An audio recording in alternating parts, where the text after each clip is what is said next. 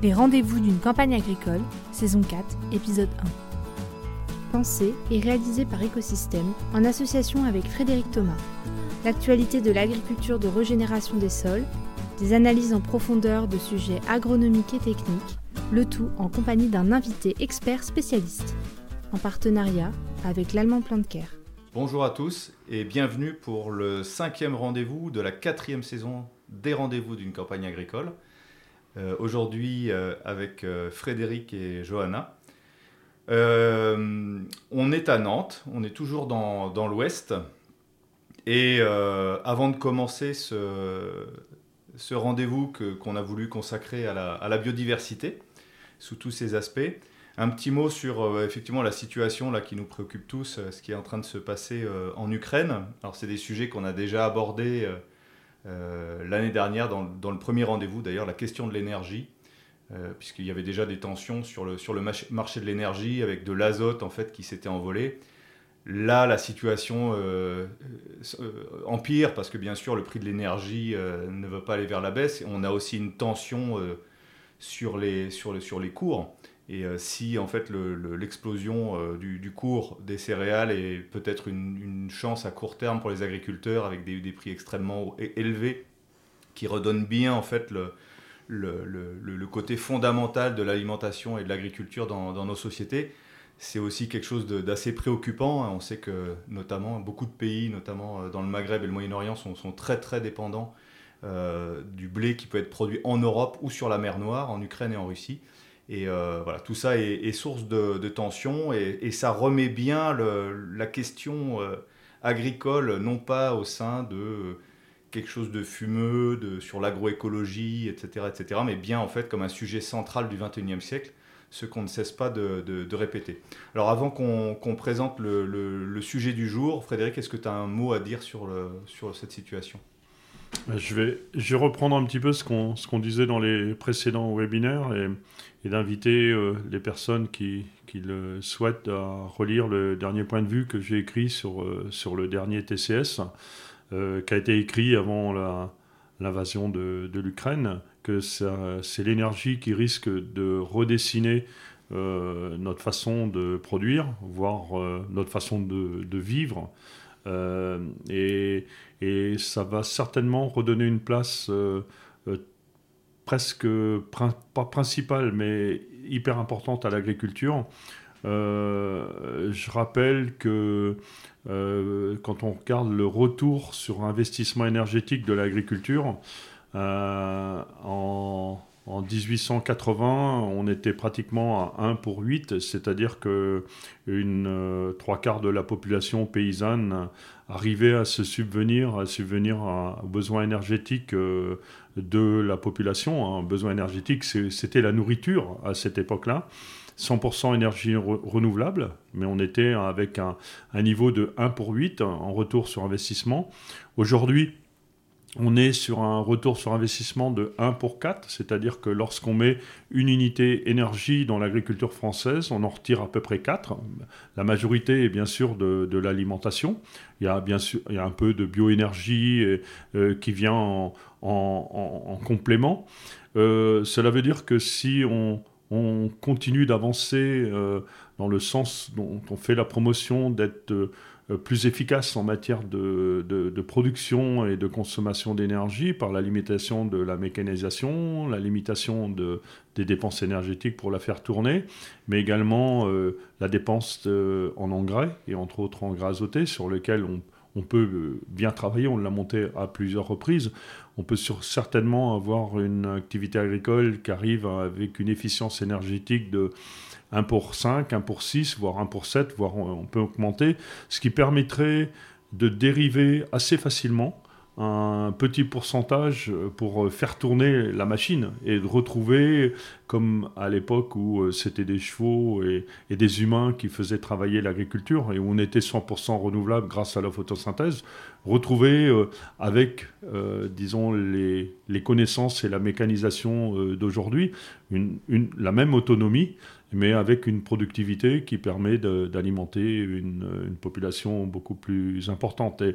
En fait, euh, la situation actuelle euh, va malheureusement euh, hâter un petit peu cette transition. Mais on y va à vitesse grand V. On peut résumer, la photosynthèse, c'est l'indépendance. Oui, on a la chance d'avoir un pays vaste, qui est relativement bien arrosé, avec un climat assez stable, qui peut produire un, maximum de photosynthèse, alors que ce soit en agriculture ou que ce soit en, forêt, hein, puisqu'on a une, grande quantité de, zones, boisées, et donc qui peut euh, assurer une certaine euh, indépendance du pays euh, sur les productions stratégiques, que ce soit l'alimentation ou l'énergie, ce qui est malheureusement pas le cas des pays du bassin méditerranéen et autres, comme tu le disais dans l'introduction, où là, du blé à 400 euros la tonne, c'est aller au-devant de, de situations très très tendues, et c'est même dangereux. On va arrêter euh, sur ce chapitre-là. Juste un, petit mot euh, de sympathie à nos, à nos, amis agriculteurs et agronomes euh, ukrainiens qui sont dans des conditions très difficiles. On pense, on pense bien à eux. On, tourne, on change le, de sujet, on tourne la page. Aujourd'hui, on souhaitait parler de biodiversité sous divers aspects. Alors, on sait que la biodiversité, c'est important mais euh, en quoi est-ce que c'est important pour l'agriculture? Donc on va, on va développer un petit peu là-dessus. Et j'aimerais commencer euh, par un sujet euh, qui, qui peut sembler anecdotique et qui ne l'est pas, qui est le sujet de la, en fait, de la, de la biodiversité au service de la gestion de la faune sauvage. alors, la, question des, dégâts de gibier, notamment de grands gibiers, et si on veut aller un peu plus loin chez toi, euh, des dégâts de, sangliers. C'est en fait un, réel problème agricole. Les chasseurs n'arrivent plus à le gérer.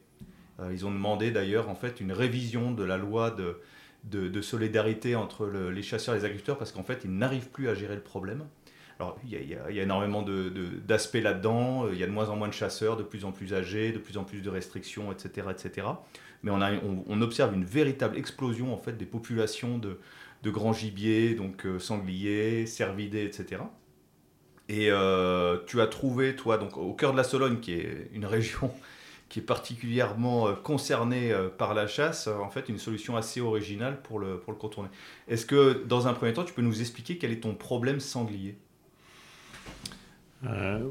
Oui, souvent lorsque je, présente ma ferme au cœur de la Sologne, euh, j'ai tendance à dire que j'ai trois challenges ou trois défis euh, importants. Le premier, c'est la faible productivité des sols qui, rejoint tout de suite euh, le côté de la viabilité économique de l'exploitation agricole.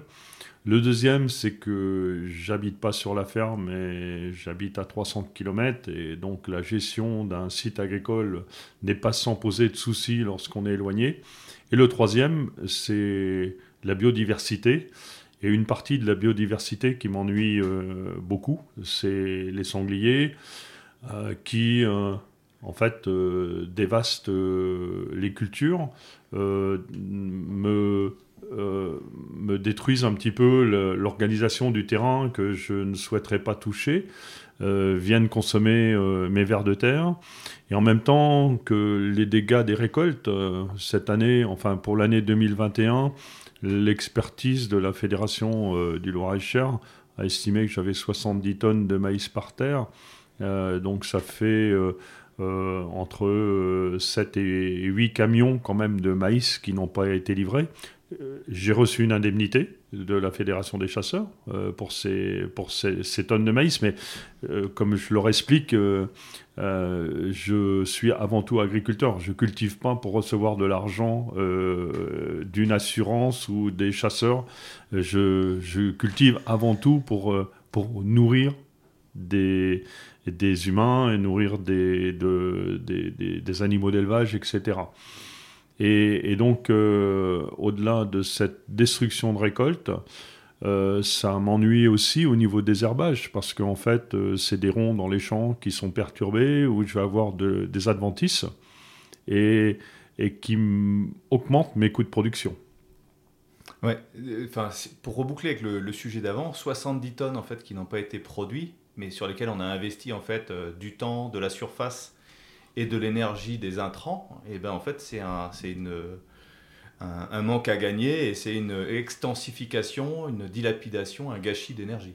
Tout à fait, tout à fait. C'est euh, une dilapidation d'énergie parce que c'est une perte de, productivité qu'on voit aujourd'hui qui va être importante. Et c'est aussi une, une, dépense qui est consacrée par euh, les chasseurs voire même un peu la communauté pour, euh, pour me rembourser euh, du, manque à gagner. Et puis au-delà de ça, il y a toutes les frustrations qu'un agriculteur peut avoir de, de voir son travail euh, saccagé. lorsque j'explique ça à, des, amis non agriculteurs, mais imagine que tu es en train de construire ta maison, euh, tu as monté tes murs, tu es en train de monter ta charpente, euh, tu te vois déjà habiter dedans, et puis euh, et puis tu arrives un matin, ben, c'est un tas de pierres avec un tas de bois, et il va falloir recommencer, même si on te dit ben, on, va, on, va, te payer le travail supplémentaire, c'est énormément de, de, frustration. Alors la, la, la, manière la plus directe de soigner ce problème-là, c'est de, de, faire des injections de plomb euh, hypodermique euh, dans, le, dans le cuir des, sangliers. Donc c'est de faire une pression sur eux par de la chasse, donc des battues, de l'affût, etc. Je pense que c'est quelque chose euh, que, que, tu as, que tu as essayé. comment est-ce que tu en es arrivé aujourd'hui à, à, retourner le problème et de faire de, de ce problème-là, ce problème de sanglier, une opportunité pour ta, ton écosystème ferme? Mais disons, mon, mon, père avait une excellente expression. Hein. Il me disait toujours si tu as des sangliers, c'est une carence en plomb. Et donc, je, je conserve cette expression-là. Et en fait, euh, on, on, est. Euh, c'est grâce à, quelques collègues euh, qui m'ont suggéré de, de penser différemment ma position anti-sanglier et d'essayer d'adapter euh, d'une certaine manière la vision système que j'avais en matière de gestion de la, euh, de la qualité du sol, euh, gestion de la biodiversité, en, globalement l'approche système que je développais avec l'agriculture de conservation. Et donc, comment ça marche? Donc, on a commencé, suite à une grosse attaque de sangliers, à, se, à réunir sur la ferme des, les propriétaires fonciers euh, parce qu'il y a des grosses propriétés qui m'entourent, mais qui me louent des terres, qui sont chasseurs. Euh, réunir également euh, la fédération, pas la fédération des chasseurs, mais l'OFB, c'est l'Office français de la biodiversité, anciennement l'Office français de, la faune sauvage.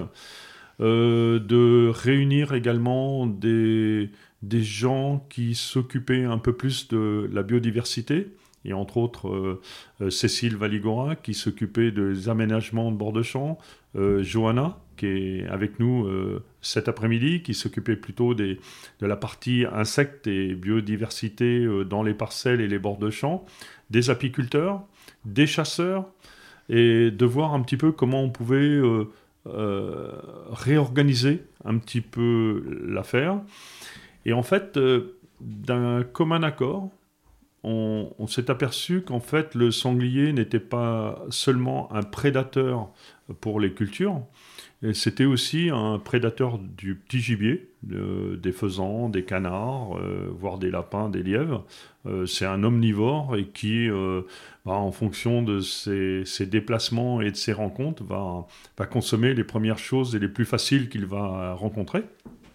Et en fait, souvent, euh, les gens pensent que c'est le renard qui est le plus impactant sur le petit gibier et que le petit gibier a disparu euh, de Sologne euh, parce que bah, le renard avait pris place, alors que c'est pour ma part, et je constate de plus en plus que c'est l'envahissement du sanglier qui a un, petit peu fait sortir les faisans, les perdrix, les lapins de mon paysage de Sologne. On peut faire le, parallèle, là on parle de sanglier, quand, quand on parle de cervidés, donc chevreuil, cerf, etc., eux ils font peser une énorme pression en fait sur le renouvellement de la forêt et ils font, ils font peser un, énorme poids sur la biodiversité végétale. Donc là le sanglier qui est un omnivore, bah, c'est un petit peu plus, euh, plus varié.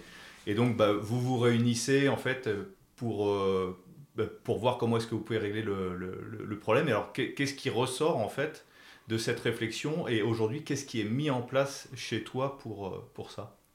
Disons que ça a permis de, de, de mettre en commun des expertises qui étaient quelque part, euh, ou déjà des visions qui pouvaient être opposées, mais des expertises qui pouvaient être complémentaires. Et donc progressivement, ça m'a amené à, mettre en place des aménagements euh, sur l'ensemble de la ferme.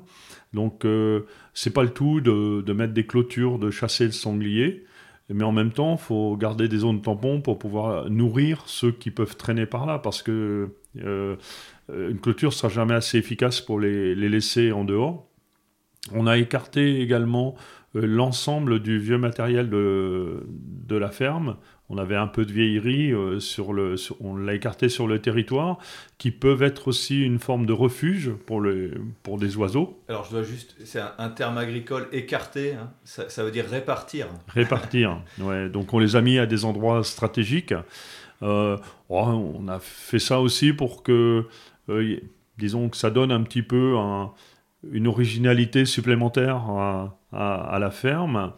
Mais c'est en clair, ça, peut permettre à des, oiseaux de, ou à un lièvre de s'abriter, euh, s'abriter face à un sanglier, mais s'abriter aussi face à des rapaces. Quoi. on a commencé à mettre de l'agrainage, donc on a conçu euh, des systèmes d'agrainage euh, où les sangliers ne venaient pas perturber, parce qu'en en fait, euh, ben, si on essaye de, nourrir des faisans, des perdrix, eh bien, on peut avoir des voleurs qui en profitent.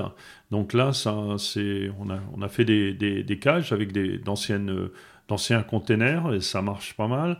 On est en train aussi de, les perfectionner avec une collecte d'eau. ça, c'est un point qui est souvent ignoré, c'est que euh, les individus ont besoin de manger et c'est là que l'agriculture de conservation fournit quand même euh, un couvert euh, et des nourritures sur le sol avec toutes les graines qu'on laisse, assez intéressant. Mais en plein été, les besoins de, de, boire est très important et, donc euh, avoir des points d'eau. Et là, c'est des systèmes de collecte de pluie qui rendent un petit réservoir qui permet de redistribuer de l'eau. Ça commence à pas trop mal marcher, donc euh, il y a un côté bidouillage, euh, innovation dans, le, dans le système.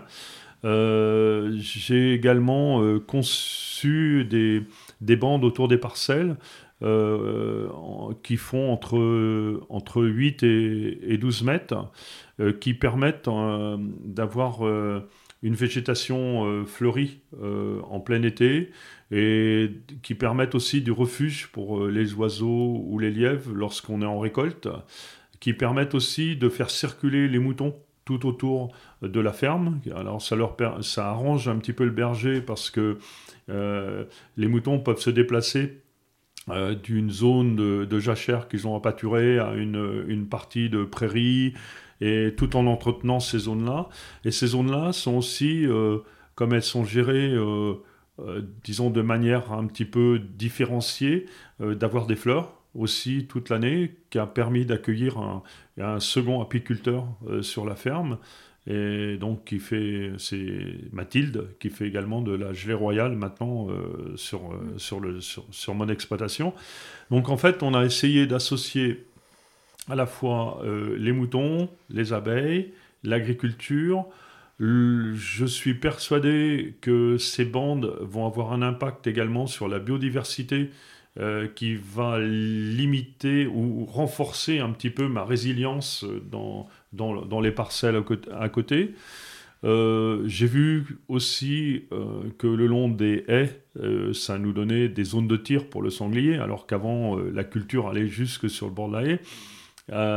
et c'est enfin ces bandes-là un, super moyen de communication, parce que lorsque vous visitez la ferme en, juillet ou, ou comme la dernière visite au, mois d'octobre, bien ma foi, ça on voit que on est en train de faire de l'agriculture, mais une agriculture vraiment, vraiment différente, sans pour autant nuire de manière euh, euh, comment, importante à la productivité globale de l'exploitation. Alors, euh, donc, on voit, c'est des sujets qu'on a déjà abordés dans, dans, les autres épisodes, mais on voit qu'il y a une, forte biodiversité de, ton écosystème économique et qu'en fait tout se, croise et tout se renforce et ce qui serait sans doute plus compliqué sur des, sur des, exploitations un peu plus mono, monotypées. Euh, mais donc des aménagements, petits gibiers, etc. L'impact recherché sur le sanglier, c'est quoi? C'est euh, euh, qu'il ait peur et qu'il fuit le territoire, c'est qu'il soit, qu'il puisse être mieux contrôlé, c'est que ces aménagements vont en fait exercer une, pression sur sa population d'une manière ou d'une autre. Quel est l'objectif? Et puis euh, qu'est-ce que est-ce qu'aujourd'hui en fait c'est effectif?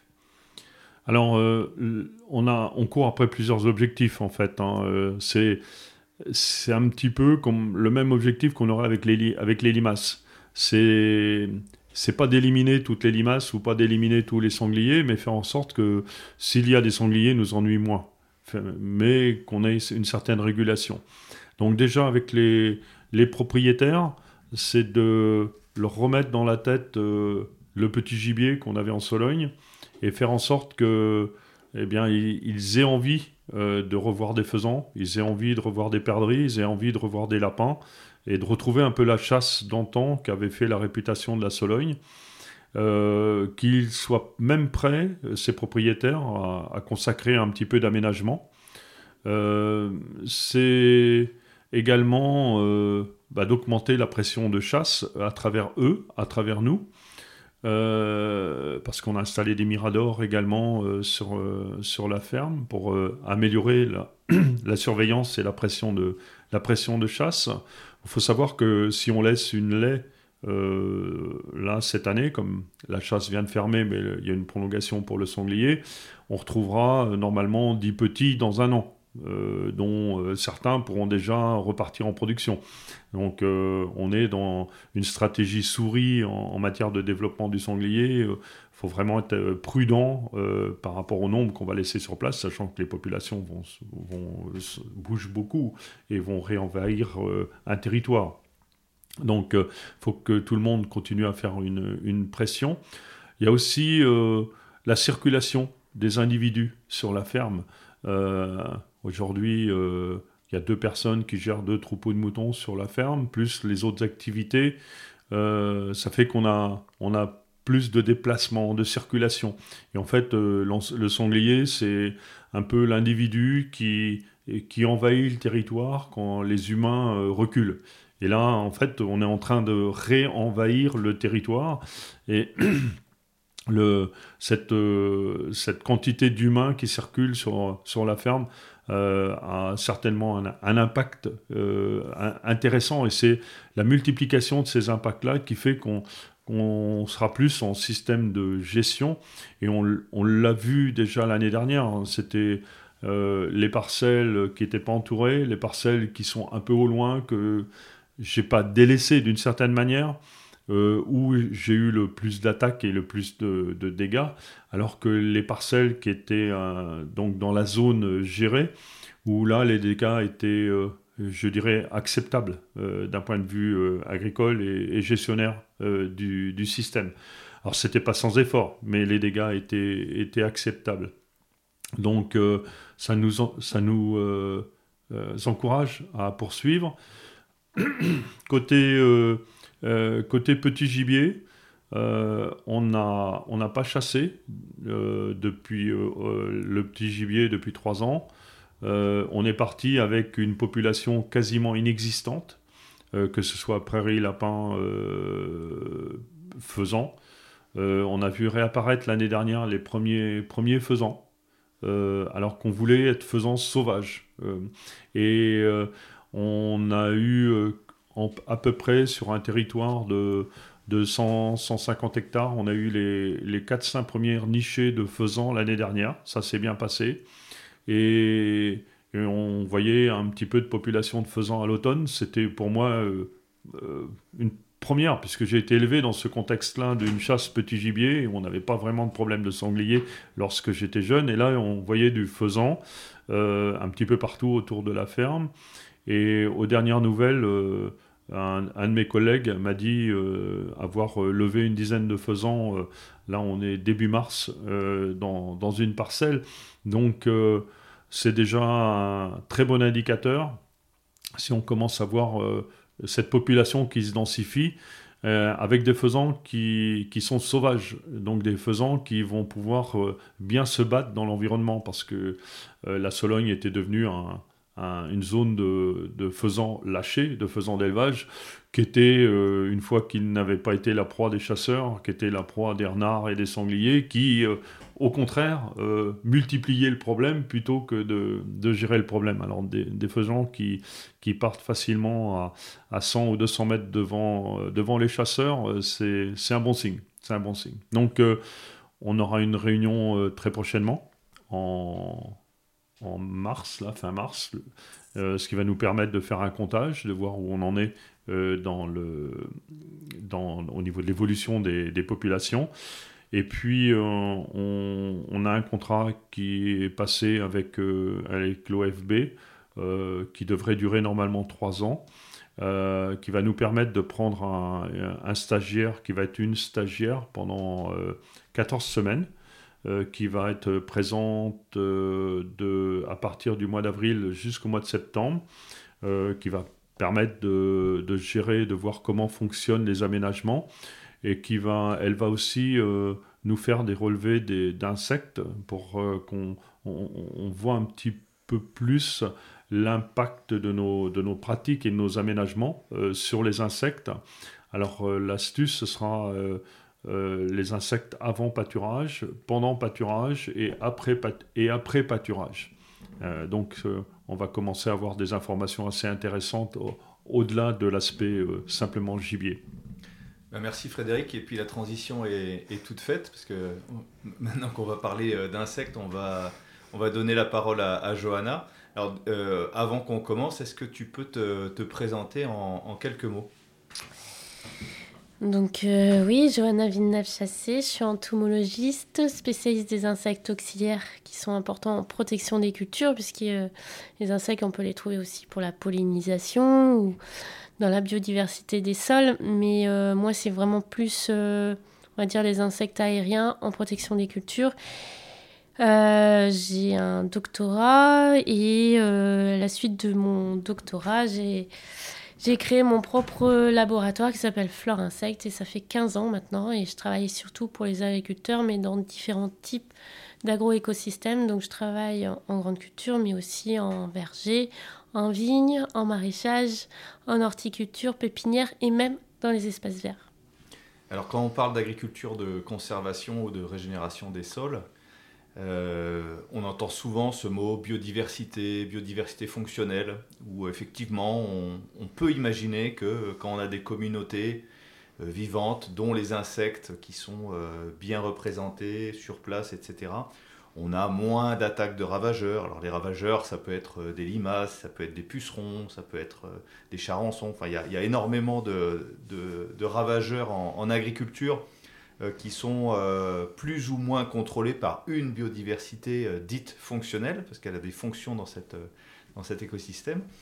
La première chose que j'ai envie de, de, te poser comme question, c'est en fait comment est-ce qu'on peut estimer l'importance de cette biodiversité, de, de, ces espèces qui travaillent au quotidien dans les, dans les champs?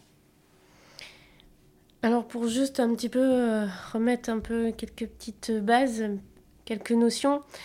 Euh, donc effectivement, on peut parler de ravageurs, de nuisibles. Maintenant, on utilise le terme de bioagresseurs.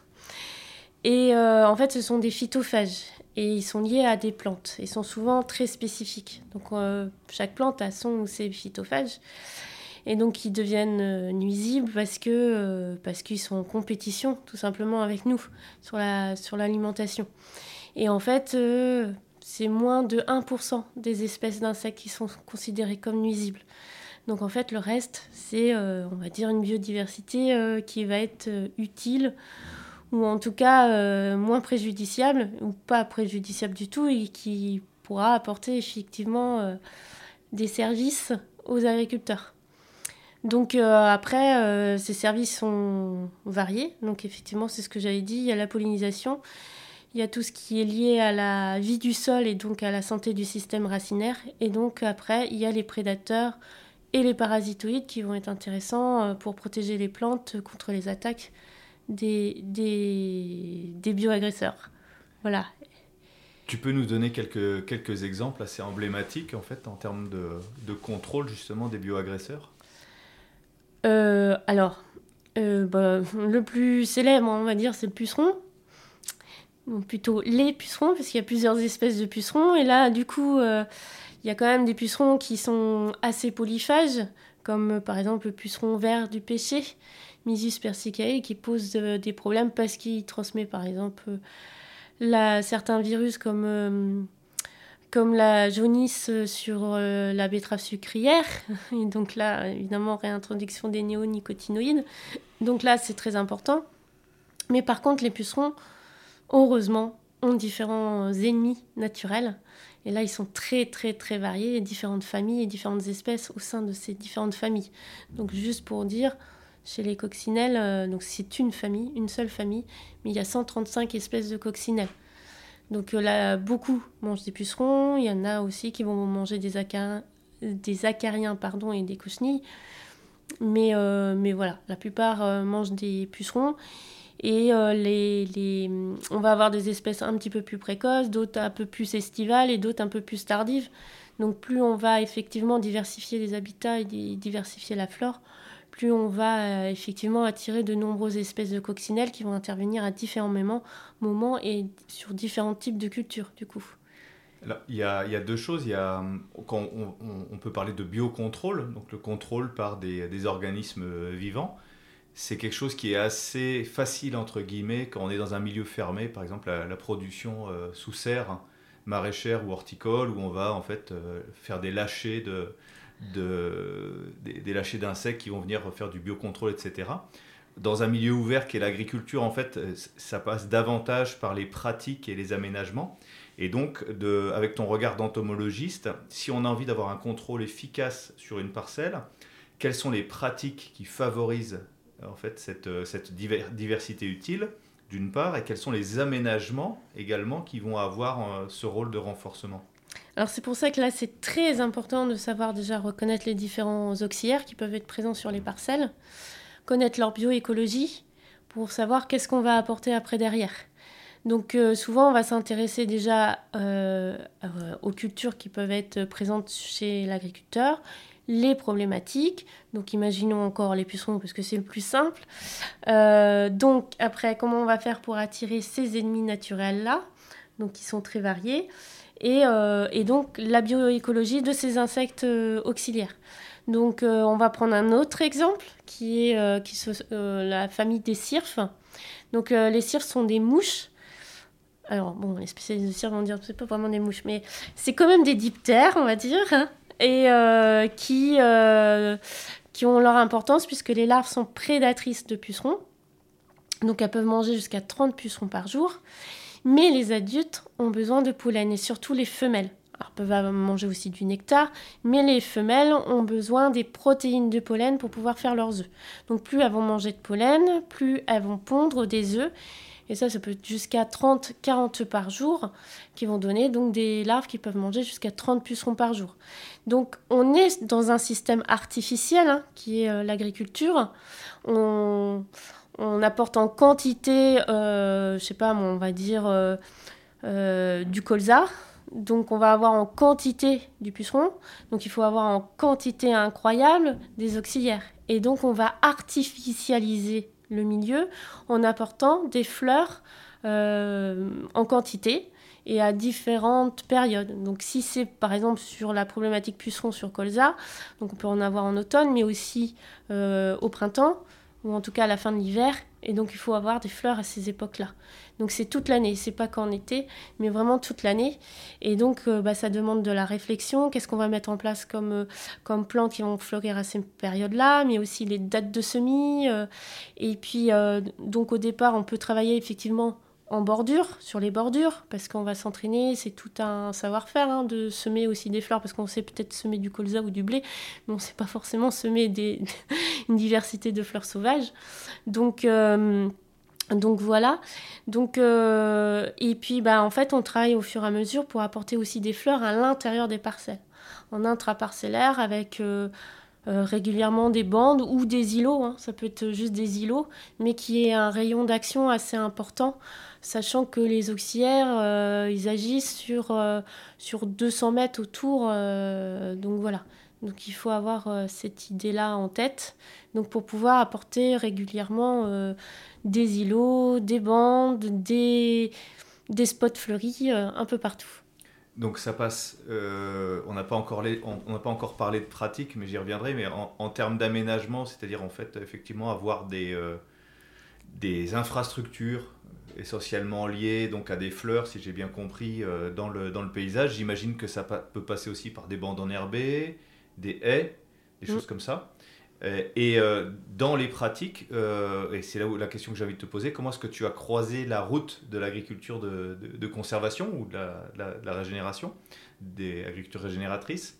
Est-ce que c'est en fait une agriculture qui va dans ce sens-là?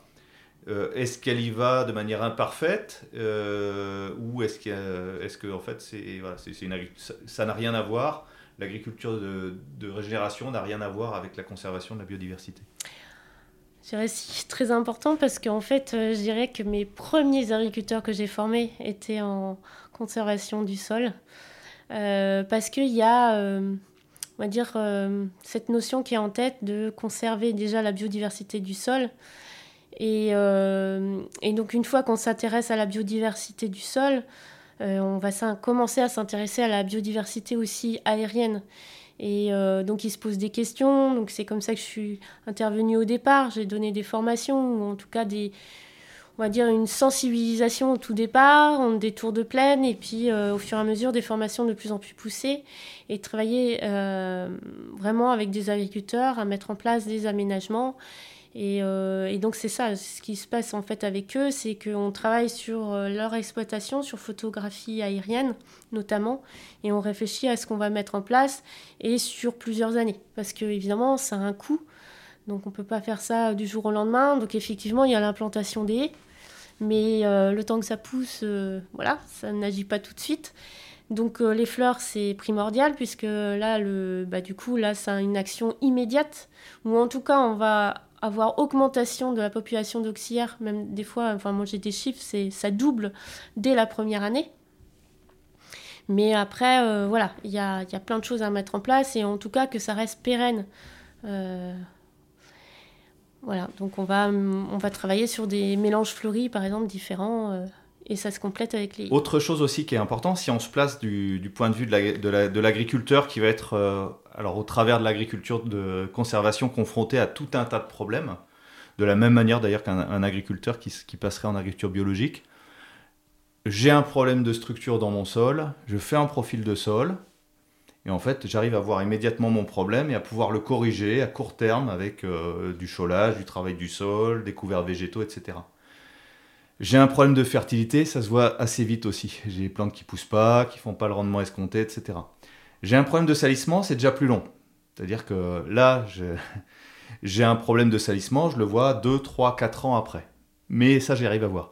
En ce qui concerne tout ce qui concerne les, en ce qui concerne les maladies et les ravageurs, c'est quelque chose qui est très très compliqué à analyser pour un agriculteur.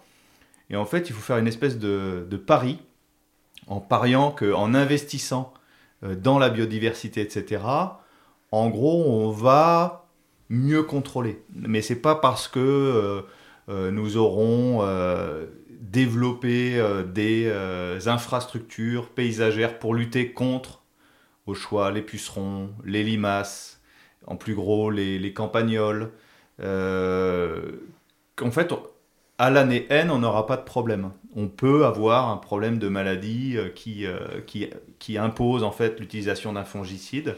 On peut avoir des attaques de, de, pucerons en fait qui risquent de compromettre totalement la, récolte euh, avec des, des, viroses, etc.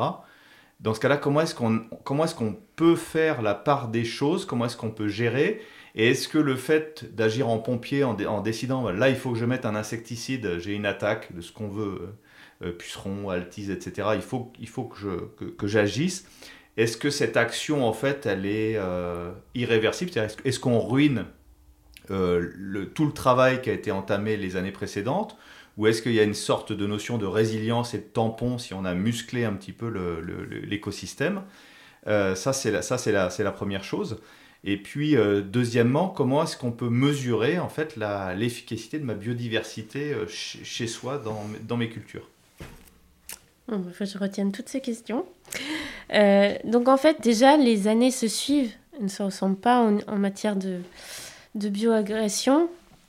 Donc, euh, par exemple, dans des conditions euh, plutôt chaudes comme en 2020, c'était plutôt année puceron, 2021 plutôt année limace, on va dire, parce que plus humide. Donc, euh, effectivement, c'est un peu la surprise. Qu'est-ce qui va se passer? Alors, en fait, ce qu'on va rechercher, c'est d'avoir un potentiel auxiliaire présent. Donc c'est pas toujours facile à évaluer, mais j'essaierai d'expliquer comment. On essaye, en tout cas.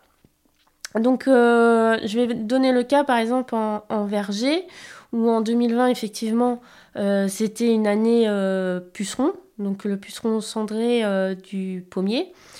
Qui fait vraiment des dégâts très importants, puisque normalement le seuil d'intervention, c'est un puceron détecté, ça déclenche euh, un insecticide. Donc c'est très difficile, il hein, faut tout revoir. Donc euh, quand on commence à réaménager dans les parcelles, alors des fois on construit les parcelles en amont, donc on va euh, planter des haies à l'intérieur même des parcelles, alors des plutôt arbustives, et puis des fleurs complètement hein, dans, les, dans les parcelles avec des fleurs qui sont situées plus exactement dans les interrants.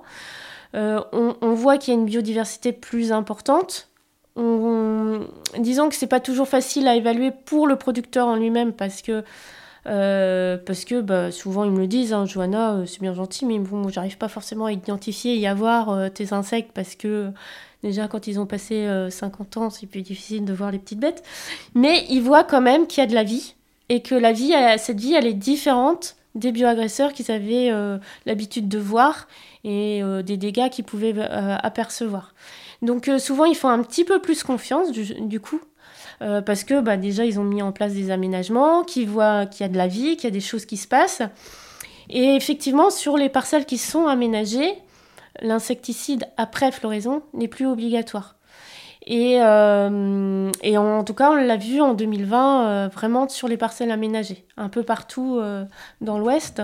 Donc, donc voilà, donc déjà ça c'était très satisfaisant. Après, pour le mesurer, c'est pas toujours facile. Ce qu'on arrive à mesurer, c'est quand même que chaque année, il y a des nouvelles espèces qui sont euh, dans les inventaires. Alors, c'est des suivis. Alors, par contre, là, il faut plutôt des entomologistes, on va dire, avec un protocole précis. Donc, effectivement, moi, j'utilise un protocole qui est exactement le même dans tous les types d'agro-écosystèmes. Donc ça me permet de comparer les agro-écosystèmes entre eux, mais également de voir l'évolution dans le temps. Et, euh, et, on voit des nouvelles espèces qui apparaissent dans ces parcelles-là, par rapport à d'autres où ça reste complètement stable, la quantité stable, mais la diversité aussi, le nombre d'espèces. Alors que dans ces euh, espèces aménagées, dans ces parcelles aménagées, la quantité est variable évidemment en fonction euh, de la quantité de proies, donc de bioagresseurs, donc c'est pas facile à mesurer, mais ça va être plus le nombre d'espèces. Et donc euh, voilà, ça apparaît chaque année, euh, on a de nouvelles espèces qui apparaissent, alors ça peut être des auxiliaires pour la protection des cultures, mais aussi des abeilles. Des abeilles sauvages, tout simplement. Hein. Il faut savoir qu'il y a 1000 espèces d'abeilles sauvages et que l'abeille à miel, c'est une seule espèce. Donc, en fait, on voit dans ces, euh, parcelles, qu'il y a de plus en plus de biodiversité et que euh, bah, si euh, effectivement il y a une année où bah, il y a eu des soucis et qu'il a fallu intervenir avec un insecticide, bah, ça n'a pas posé problème après dans la, dans la suite, puisqu'en fait, ces aménagements ont permis quand même qu'il y ait une augmentation de la biodiversité derrière. Et ce n'est pas les insecticides qui ont tout détruit. au contraire, voilà, on voit que les aménagements ont permis du coup une augmentation de la biodiversité et donc, euh, et donc euh, bah, ce qui va permettre aussi de réduire les insecticides. Donc il faut plus vraiment penser en termes d'aménagement pour favoriser une biodiversité fonctionnelle que essayer de réfléchir euh, sur, sur les insecticides où là justement on va être là, ah bah mince je vais pas pouvoir utiliser d'insecticides si je mets des fleurs, dans ces cas-là je mets plus de fleurs du tout dans mes parcelles et comme ça je pourrais les utiliser quand je veux et je ferai moins de dégâts. Mais de toute façon, les, insectes, s'ils veulent être là, s'ils peuvent, pour qu'ils soient présents, bah, il leur faut des, le gîte et le couvert. Donc c'est pas les insecticides forcément qui vont faire le plus de dégâts, c'est le manque de gîte et de couvert. Alors ça c'est un point intéressant. Et avant de laisser la parole à, Frédéric, il y, a un point. Euh, est-ce que en termes de pratique et d'utilisation de, de matières actives, il y a des produits qui sont euh, réellement à, éviter parce que, euh, je sais pas, ils sont pas sélectifs ou ils ont un spectre trop large ou ils sont trop rémanents? Est-ce que, est que, juste en, termes de pure technique, il y a vraiment des, des, choses où il faut faire très attention ou en fait il n'y a pas de, pas de règles en ce domaine On essaye quand même d'utiliser un, insecticide qui n'ait pas trop, trop d'impact négatif sur l'entomofaune auxiliaire, surtout si, euh, évidemment, il y a eu des investissements sur les aménagements pour l'entomofaune auxiliaire.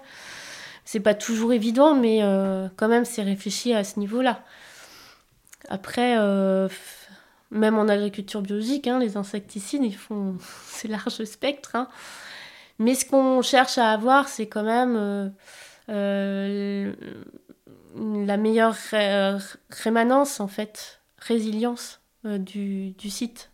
Et donc, plus on a euh, un, site qui est euh, diversifié au niveau des habitats, de la flore, plus on a un site qui est résilient. Donc, en fait, j'ai très. J'ai vraiment du mal à évaluer l'impact des insecticides sur les parcelles. Imaginons, je sais pas, dans une parcelle où il n'y a rien, bah il n'y a, pas, y a pas de vie. Donc forcément, si je viens après un insecticide ou même euh, trois semaines après, bah, je verrai rien puisqu'il n'y avait rien.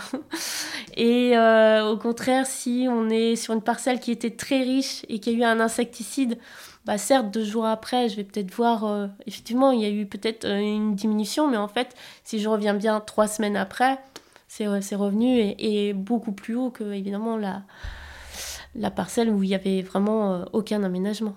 Donc, euh, de toute façon. Merci, Johanna. Frédéric, tu voulais réagir? Oui, je, voulais reprendre euh, par rapport à, cette difficulté d'évaluation, parce que, ben, ma foi, nous sommes des agriculteurs. Et en fait, on a appris un petit peu dans les milieux AC par rapport à la vie du sol. Euh, donc on sait reconnaître des vers de terre, on sait reconnaître des carabes, mais c'est vrai que lorsqu'on parcourt les champs avec, euh, avec Johanna, elle, nous, elle, elle, nous fait découvrir tout un tas d'individus avec lesquels on, vit au quotidien, mais on les a jamais vus. Et par contre, eux nous observent peut-être et, ils peuvent être euh, utiles. En fait, on était souvent très très concentré sur le, le, le 1% d'ennuyeurs et on avait complètement oublié euh, tous ceux qui pouvaient être, nous être utiles ou qui étaient indifférents, qui vivaient, qui vivaient euh, avec nous. Il euh, faut qu'on accepte aussi les grandes oscillations qu'il peut y avoir.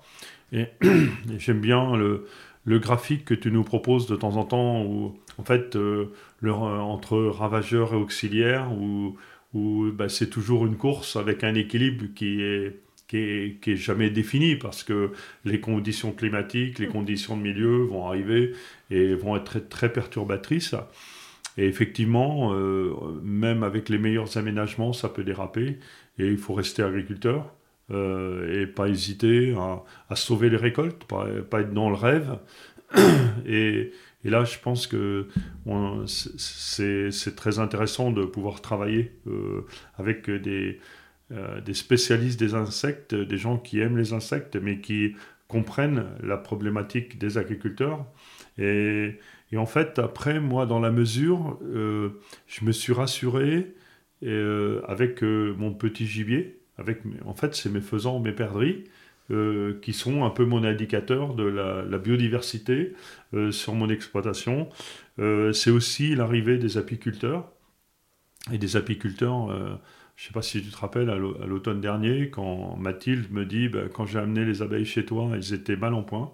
Et au bout d'un mois, ils étaient en... Ça les a... J'ai retapé mes ruches euh, en les amenant chez toi. Ben, ça, moi, j'ai du mal à, le voir. J'ai du mal à voir euh, la, euh, ce que peut apporter la qualité du biotope que je fournis à, des abeilles. Mais si, si j'ai aidé à retaper ces abeilles, c'est signe que bah, il y a tout un tas d'insectes qu'on peut en profiter, qu'on peut en profiter à côté. Et, et, en fait, c'était aussi une frustration que j'avais. Parce que normalement, l'agriculture de conservation doit être favorable au petit gibier parce qu'on laisse ben, des graines en surface. On a aussi euh, une quantité d'insectes euh, à la surface du sol, des limaces, etc., qui peuvent permettre une survie de tout ce gibier-là, hormis euh, le côté qu'ils peuvent se cacher dans les couverts, qu'il il y a une certaine protection, ils ne sont pas détruits par les multipassages de travail du sol, etc. Mais en fait, je ne voyais pas émerger sur ma ferme cette biodiversité aérienne, ces oiseaux, euh, que je commence à revoir aujourd'hui. Donc on en, on en revient au, sanglier. Quoi. Il ne faut pas oublier qu'il y a, des, des, points importants euh, qu'il faut franchir. Mais après, c'est un jeu. Et une fois qu'on a compris qu'on peut aller plus loin, et surtout qu'on se fait aider par des gens qui ont une expertise complémentaire, ben on continue à progresser. Et à ce sujet-là, j'aimerais bien que tu me reparle un petit peu de, des orties et des, et des carottes sauvages. Qui sont présentes sur ta ferme. Enfin, qui sont présentes souvent dans beaucoup de fermes. En fait, les, les orties, l'intérêt des orties déjà, c'est que ça héberge des pucerons, mais des pucerons spécifiques, les pucerons de l'ortie, qui n'iront jamais ailleurs. Donc du coup, c'est un réservoir naturel de pucerons et donc d'auxiliaires. Et en plus, euh, souvent les pucerons, ils apparaissent assez tôt sur les orties, donc ça peut servir même de plante relais. C'est-à-dire que du coup, les coccinelles apparaissent très tôt en fait sur les orties, euh, au mois de mars parce qu'ils trouver justement des pucerons et euh, vont pouvoir aller après euh, sur les cultures beaucoup plus facilement si on accepte les orties en bordure. Et puis euh, pour ce qui est des carottes, bah, les carottes c'est quand elles fleurissent, c'est le paradis. Enfin moi j'adore. Parce que ça offre du nectar et du pollen à de nombreux auxiliaires. Donc j'ai parlé tout à l'heure des cirfes, mais il y a aussi les chrysopes qui ont des larves qui sont prédatrices généralistes, donc qui mangent les acariens, les pucerons, les trips, les alrodes, euh, enfin en fait tout ce qui peut se trouver sur une plante. C'est celles qui font leurs œufs au bout d'une, d'une tige C'est ça. Comme, des, comme des petits cotons-tiges ou des épingles C'est ça. Voilà, mais en plus petit. En plus petit. Voilà, un l'œuf il fait que 1 mm, mais il est vert. Et euh, effectivement, c'est le seul insecte qui pond euh, sur un, filament. Et donc voilà, les chrysopes, les cirques. Il y a aussi les hyménoptères parasitoïdes donc là qui sont très utiles. Alors qu'est-ce qu'un hyménoptère parasitoïde? En fait, c'est une micro-guêpe, on va dire, qui pond à l'intérieur d'un insecte. On va dire que chaque insecte a son ou ses parasitoïdes. Et euh, contrairement aux parasites, ça tue forcément leur, euh, leur hôte, donc qui est forcément une proie. Et, euh, et ça, on n'a pas l'image là, mais une fois que quelqu'un vous a expliqué, quelqu'un comme Johanna vous a montré des pucerons qui sont parasités, qui ressemblent à des enfin on appelle ça des momies. Des momies, en fait, c'est une fois que vous l'avez, quand vous l'avez vu une fois, vous êtes capable d'évaluer le, le, niveau de, de, de, parasitage, de parasitisme mm. d'une population de, de pucerons, et c'est, on, voit que c'est, c'est, pas quelque chose d'anecdotique. Hein. Non, et justement, on, on, peut avoir du parasitisme sur euh, pucerons de 95 à 99% quand ils sont bien présents, euh, voilà. Et donc c'est ce qu'on cherche à, faire justement, euh, euh, bah, notamment sur euh, la betterave sucrière, mais aussi sur colza, etc., c'est d'héberger, même pendant l'hiver, ces parasitoïdes-là, par exemple, de pucerons, qui vont parasiter d'autres pucerons dans les plantes relais qu'on va apporter. Donc soit en bordure, soit en intraparcellaire, ou même dans les cultures associées. Et voilà, comme ça, parce qu'ils passent l'hiver bah, dans les momies, justement. Donc voilà, donc il faut qu'ils aient trouvé un puceron de substitution. Donc ça peut être du coup sur l'ortie. Et, euh, donc voilà. Et comme ça on peut avoir euh, les parasitoïdes. Et donc sur les fleurs de carotte, il y en a d'autres. Hein. Euh, ça me vient. Ah si, les punaises prédatrices aussi, il y en a. Mais bon, voilà, c'est moi j'adore. Moi souvent j'en parle, mais il peut avoir aussi le fenouil, la nette, tout à Donc en fait, je confirme. Euh, j'avais euh, à deux endroits différents sur la ferme euh, un, petit buisson d'ortie qui s'était créé. que je m'apprêtais à broyer parce que bah, c'est vrai que c'était c'est pas c'est pas joli j'aime bien les bandes enherbées euh, que ce soit un peu clean et, un jour en passant euh, avec Johanna elle m'a raconté cette histoire là que je pouvais développer euh, des premiers pucerons et, de renforcer un petit peu l'ensemble de ma, faune et auxiliaire et qui qui allait me, défendre contre les, futurs pucerons donc j'ai regardé de manière très différente euh, cette, euh, bande d'ortie. Et puis, euh, 15 jours plus tard, je, suis passé avec les, gens de l'OFB euh, à côté de, le même petit buisson d'ortie. Et là, ils ont eu un discours différent, mais complémentaire. Ils m'ont dit que mais en fait, les faisans adoraient nicher dans les orties parce qu'ils y trouvaient protection et d'autres insectes euh, qui leur apportaient un peu un, menu intéressant. Donc je me suis dit, bien ma foi, euh, deux bonnes raisons de pas sortir le broyeur. S'en faisait même une troisième parce que ça m'évitait un travail et que j'avais pas le temps de le faire. Donc euh, tout ça pour dire qu'il faut accepter aussi de d'avoir euh, quelque chose qui n'est pas si clean, euh, lissé. Euh, on a besoin d'une vieille trogne, on a besoin d'un petit tas de bois, on a besoin d'un tas de pierres, voire quelques pneus qui traînent, une petite bouée d'ortie. en fait, on pourrait concevoir des fermes avec des bandes enherbées, des bandes fleuries, tout nickel, mais on serait pas si bon que si on, on, laisse aller un petit peu euh, plus la, diversité dans les champs, euh, sans, être, euh, sans devenir poète. ça a été la, même chose pour les, pour les carottes sauvages, puisque dans une bande enherbée, il y a des carottes sauvages qui sont installées. Bon, évidemment, l'agriculteur que je suis, qui a été éduqué à regarder ça plutôt comme une adventice et la possibilité d'émettre des graines qui vont polluer ma parcelle ou mes parcelles adjacentes, a été plutôt de dire euh, comment je gère. Et lorsque on a regardé ça d'un petit peu plus près, et euh, je me suis rendu compte que en fait euh, c'était peut-être une chance que les carottes sauvages aient réussi à, à survivre mon mélange de légumineuses et tu avais même rajouté qu'on pouvait faire d'excellents miels avec, euh, avec les, les, carottes sauvages. Donc, donc euh, c'est là qu'on a besoin de, de se croiser, euh, d'échanger, de s'écouter.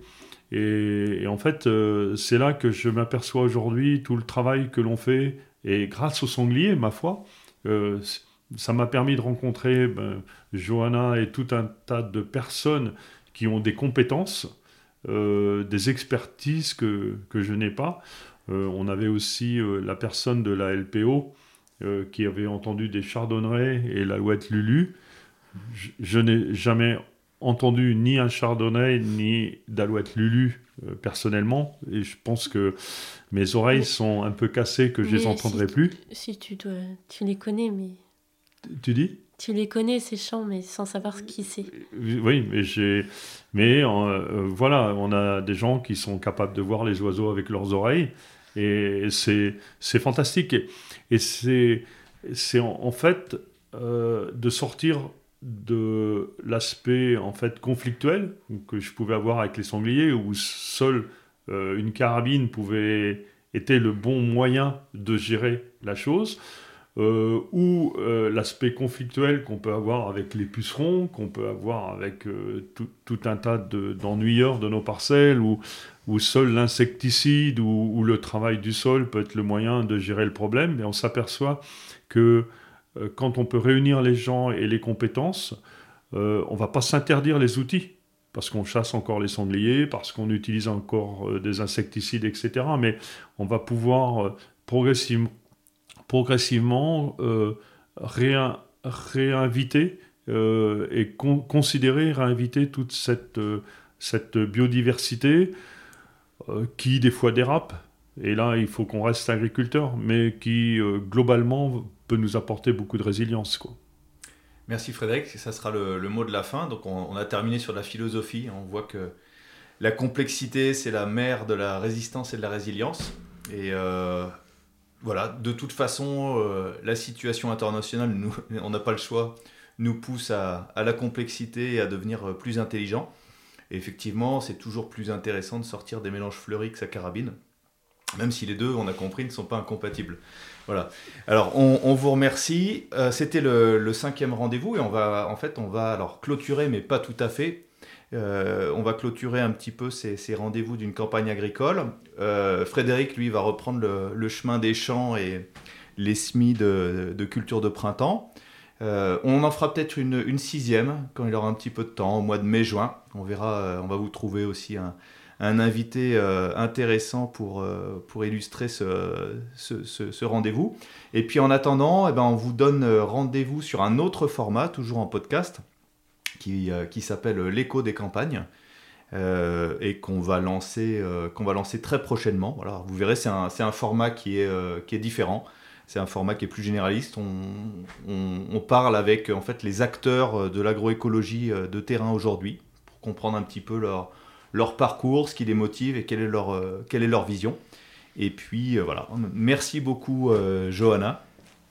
Je vous en prie. merci Frédéric. Merci Mathieu et au plaisir de vous, vous retrouver euh, sous le mode podcast, vidéo ou directement avec les bots sur le terrain.